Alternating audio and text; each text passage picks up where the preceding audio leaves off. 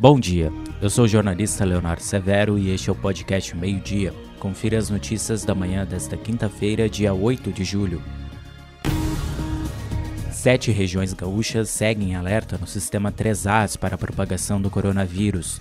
Conforme o governo do estado, houve melhora nos índices de internações e novos casos pela segunda semana consecutiva no Rio Grande do Sul. No entanto, as regiões de Cachoeira do Sul, Caxias do Sul, Palmeira das Missões, Passo Fundo, Pelotas, Santa Rosa e Uruguaiana devem manter restrições e outras medidas de prevenção. Rodoviários da Vicasa, empresa que faz o transporte intermunicipal entre Canoas e Porto Alegre, entraram em greve nesta quinta-feira.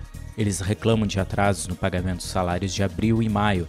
Por conta da greve, parte da tabela horária está sendo atendida pela Transcal, Segundo a Metroplan, a empresa de Cachoeirinha deve assumir todas as linhas da Vicasa a partir de segunda-feira.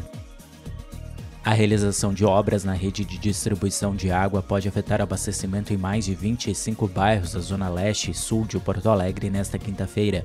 O retorno deve ocorrer somente na madrugada de sexta. A lista com os locais afetados está em agora no rs.com. E a situação não está nada fácil para os times gaúchos no Brasileirão. Grêmio, Inter e Juventude perderam na décima rodada do torneio. A pior situação é a do tricolor, que segue na lanterna da competição com apenas dois pontos. O Inter está em 14 e o Juventude é 12. A quinta-feira é de sol em praticamente todas as regiões gaúchas. A massa de ar seco segue atuando sobre o estado, o que mantém a condição de sol e temperaturas mais amenas na parte da tarde máxima de 24 graus em São Luís Gonzaga e de 23 em Porto Alegre.